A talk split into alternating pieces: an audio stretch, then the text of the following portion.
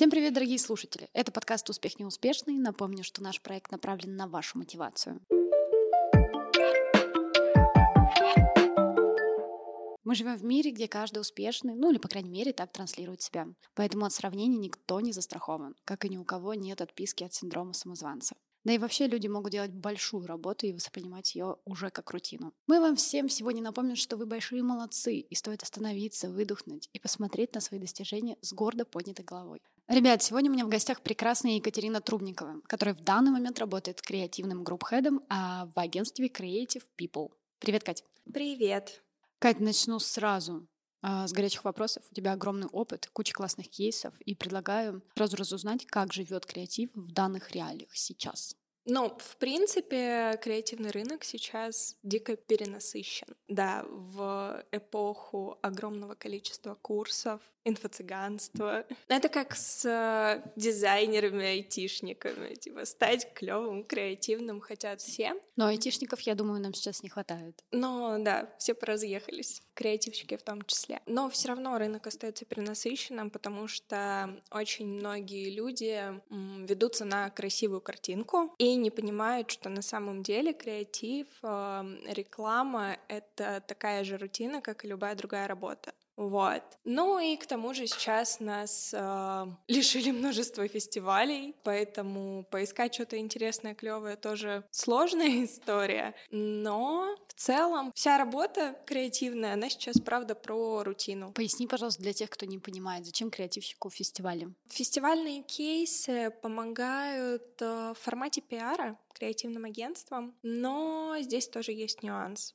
Потому что если посмотреть фестивали, все выглядит очень клево, здорово, интересно, но на самом деле только внутри индустрии известно людям, что эта вся тема фейковая. Очень мало кейсов э, на фестивалях, которые реально были реализованы и были масштабны. А, подожди, а как это работает? А, на самом деле структура фестиваля работает так, что ну, нужно найти официальные как бы подтверждение того, что этот кейс был эффективным, сработал, но выборка может быть не такой большой. И поэтому многие как делают, условно говоря, делают прикольный кейс, откручивают его на маленький процент аудитории и по факту получают клевые коэффициенты, клевые показатели. Мы такие все превысили, мы офигенные, и уже свою прикольную идею проталкивают на фестивале. Вот. Ну и понятное дело, что решает вопрос еще, что все эти фестивали платные, и стоят они реально не маленьких денег. Там как взносы? Да, да, то есть а, для того, чтобы податься на фестиваль, агентству необходимо заплатить достаточно круглую сумму. Почему еще очень мало агентств на самом деле часто бывают на фестивалях? Потому что они не готовы выделить такую сумму на непонятно что. Я всегда думала, что фестивали — это, знаешь, такая репутационная штука, которая вот доказывает, что ты тоже молодец на массы.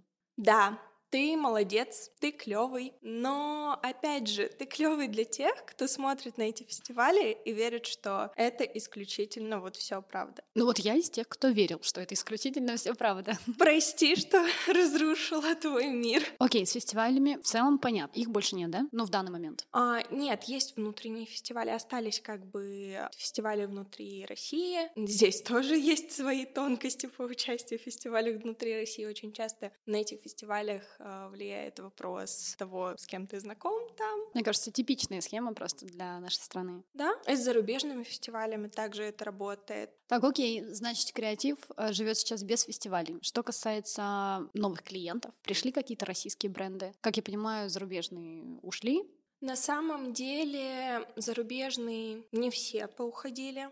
То есть, э, да, было очень много разговоров про то, что зарубежные бренды нас покидают, к сожалению, и а, нас это не обошло. Остались и русские бренды, очень сильные у нас финтех, в том числе. А, и остались достаточно масштабные бренды, классные, как Райфайзен, которые, несмотря ни на что, они успокаивали всех и говорили, что, ребят, все хорошо, мы продолжаем работать в России, никаких проблем не будет. Угу. Ну а российских брендов и новых вообще брендов большой приток? Или он все равно не покрывает тех, кто ушел?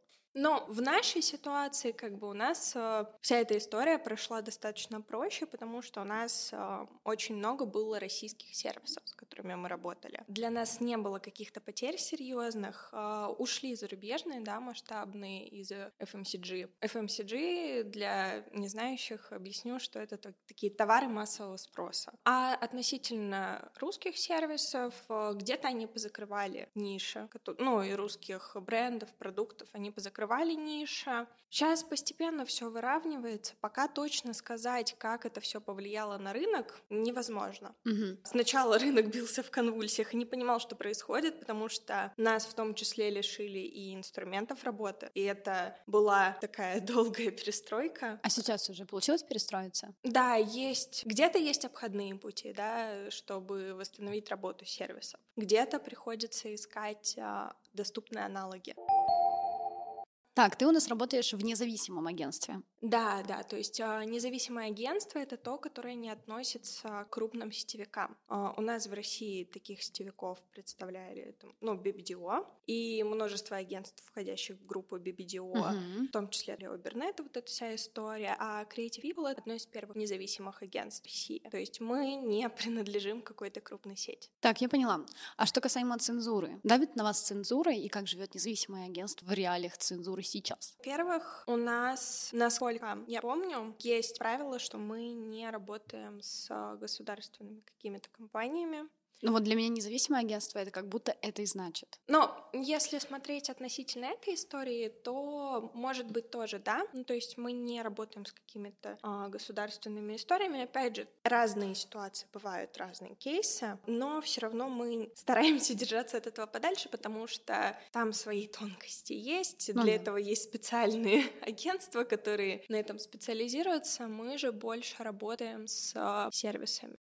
На что сейчас фокус? Какие у нас тренды? Если смотреть в рамках России, то пока все остается более-менее в том же ключе, что мы такие все спокойные, традиционные, у нас есть красивая картинка идеальной семьи. Это если говорить относительно вот товаров массового спроса, сложившиеся. Ты сказала про тренды России. Как ты думаешь, мы вообще будем как-то в мировой повестке, будем следовать мировым трендам или хотя бы ориентироваться? Ну, как сказать, у нас люди сами по себе не готовы ко многим многим вещам. Сейчас, например, идет месяц Прайда, и это такая достаточно распространенная история в Европе, в Америке. Бренды подключаются. У нас в России вроде как занесли законопроект, что уже не только среди несовершеннолетних да, пропаганда запрещена. Да, вот. Ну и вообще в принципе. То есть говорить о вот этой повестке в России мы вряд ли сможем. Наше общество к этому не готово. Так, я вернусь к трендам. Что ты думаешь насчет метавселенной сейчас? Как думаешь, вообще Россия готова к этому?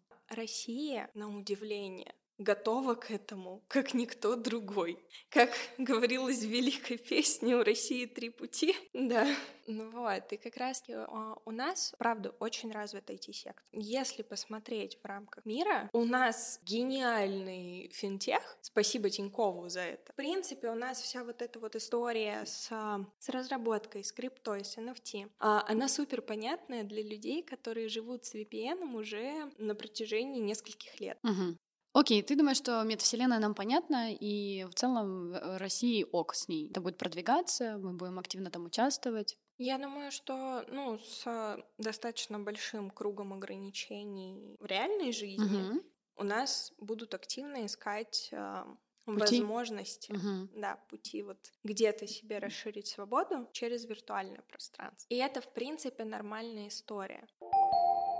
Хорошо, ну с трендами мы закончим. Давай перейдем к тебе. Расскажи о себе, расскажи про свой путь в профессию, как и когда ты пришла в индустрию. Ну, собственно, я, как и многие люди, просто попала случайно во всю эту историю. Я до того приехала в Москву, я вообще не слышала ничего про это. Я хотела в кино, я хотела стать сценаристом. А, я думала актрисой. Я хотела стать актрисой, пока не заработала себе в подростковом возрасте кучу комплексов. Поэтому я решила уйти, так сказать, на... За кадр. Да, за кадр. Вот. И сначала у меня была история с тем, что я писала рассказы, да, потом перешла в сценарий, успела поучиться немного на решфаке. Я пыталась поступить э, в литературный тогда, в МИТРА и в ВГИК. В ВГИК меня не взяли, потому что мне тогда было 17 лет, а они считают, что до 21 года ты вообще не можешь говорить о том, что ты что-то в этой жизни знаешь. Какой из тебя сценарист? Потом меня не взяли еще туда, потому что я являюсь девушкой. Тогда я познала, что в ГИК — это самое сексистское учебное заведение Серьезно? России. А Да. формулировка пря- прям была такая, что, типа, извините, вы женщина, вы нам не подходите. Как я общалась потом с ребятами, которые во ВГИК поступили, поступали. Туда очень сложно попасть девушкам на определенные направления.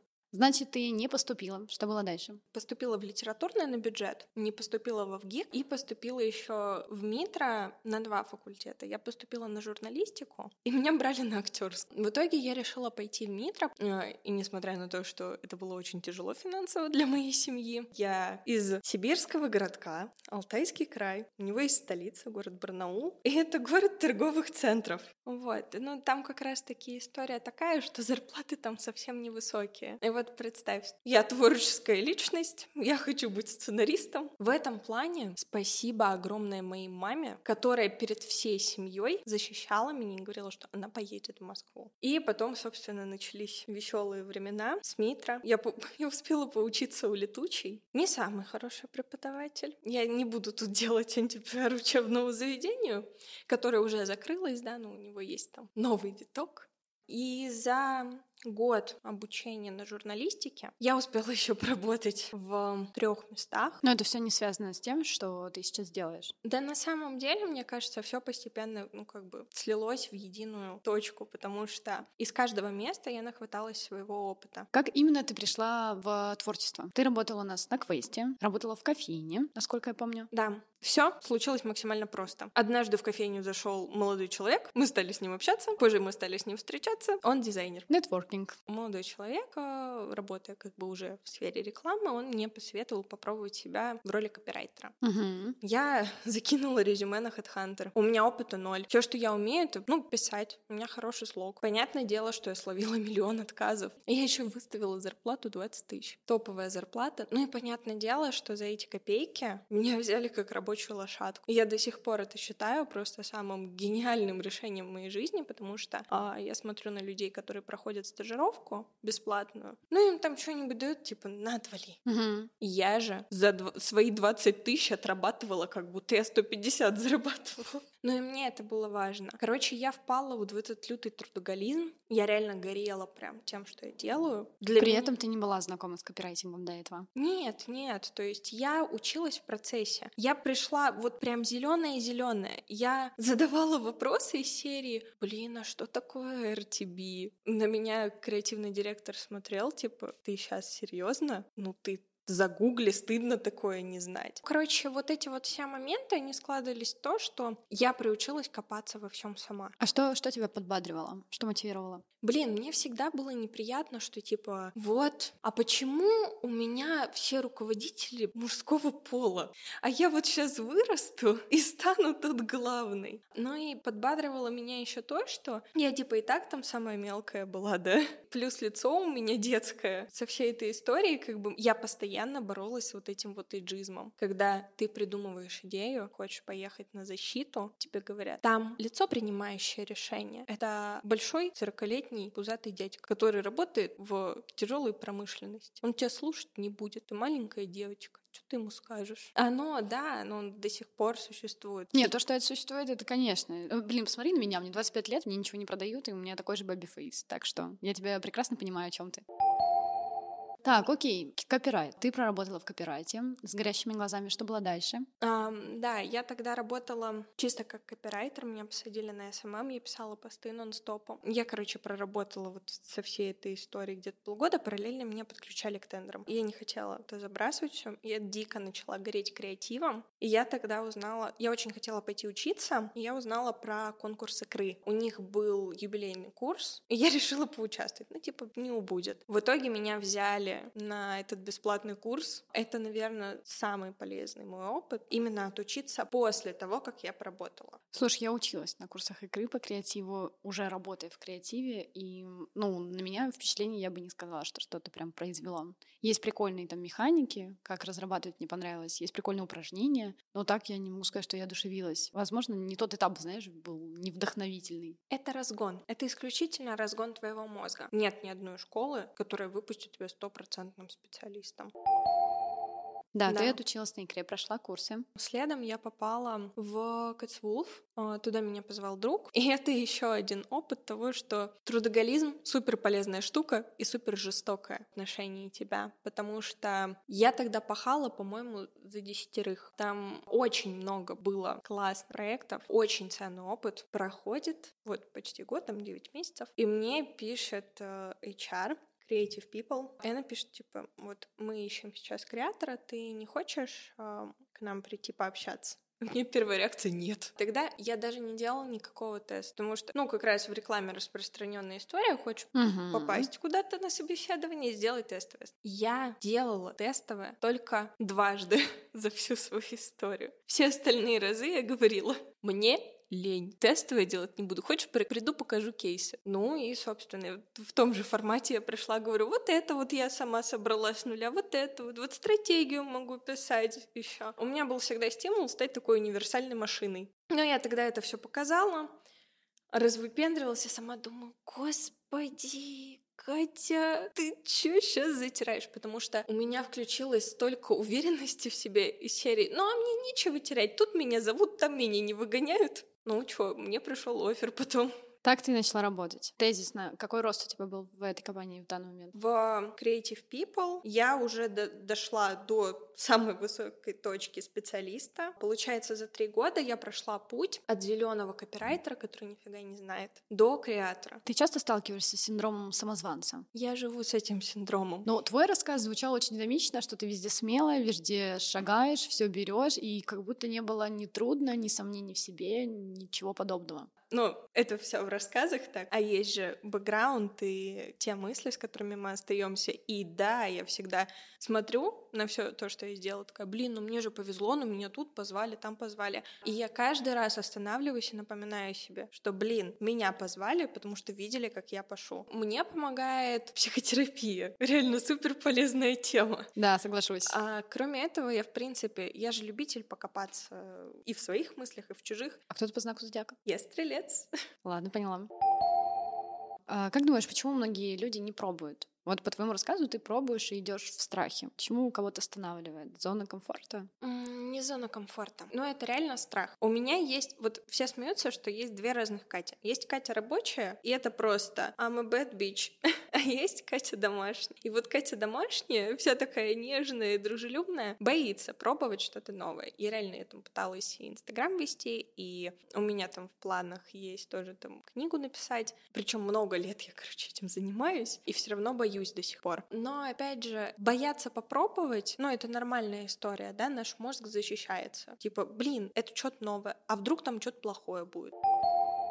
Как, на твой взгляд, ворваться новичку в индустрию? Что нужно делать начинающему креатору, сценаристу, допустим? Забыть о радужном мире, что я сейчас приду и буду делать рекламу, которая изменит мир. Повторю начальную фразу. Реклама — это та же рутина. А, просто ты в этой рутине пытаешься придумать что-то более-менее веселое. Ну, я бы так не сказала, кстати, не соглашусь. Мне кажется, просто это становится рутиной для тебя, потому что ты в этом каждый день. А представь человека, который создает там, не знаю, что-то на заводе довольно автоматически. Он смотрит на твою профессию, и она ему кажется довольно разнообразной. А для тебя это уже рутина. Не, в этом плане, да, как бы я никогда не променяю агентство на сторону клиента, потому что вот клиентская сторона для меня прям реально катастрофическая рутина будет, потому что это один продукт с тобой всегда.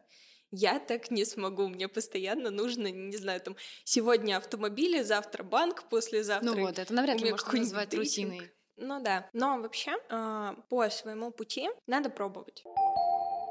Надеюсь, наша информация с тобой сегодня кому-то поможет, кого-то вдохновит. Кто-то, может быть, сразу откажется от идеи, может, это вообще не его, и мы кого-то убедили не идти, а кого-то убедили, наоборот, идти. Спасибо тебе большое. Мне было очень интересно, надеюсь, нашим слушателям тоже. А мы завершаем. Слушайте нас на всех платформах. Тирин-тирин.